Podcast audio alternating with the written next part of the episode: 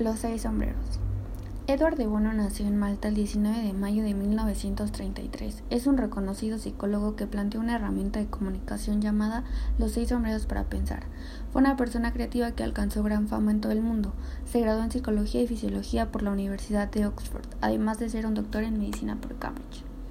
Cada vez que uno posa en nuestra cabeza cambiamos nuestra perspectiva, nuestras sensaciones y nuestra actitud. Lo que pasa cuando nos ponemos estos sombreros es lo siguiente. El sombrero blanco es el objetivo. Vemos los hechos puros y reales. Somos neutrales y objetivos. No somos capaces de hacer interpretación propia ni subjetiva.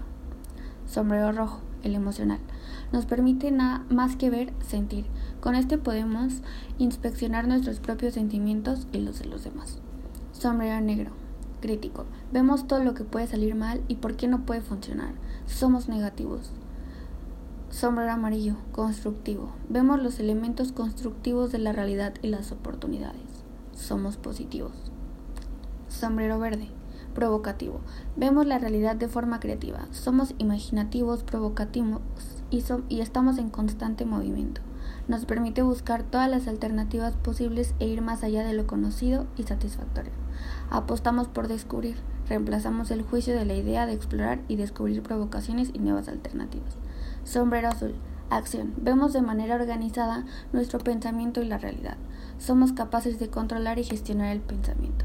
Llegaremos a las conclusiones y determinaremos la acción a desarrollar.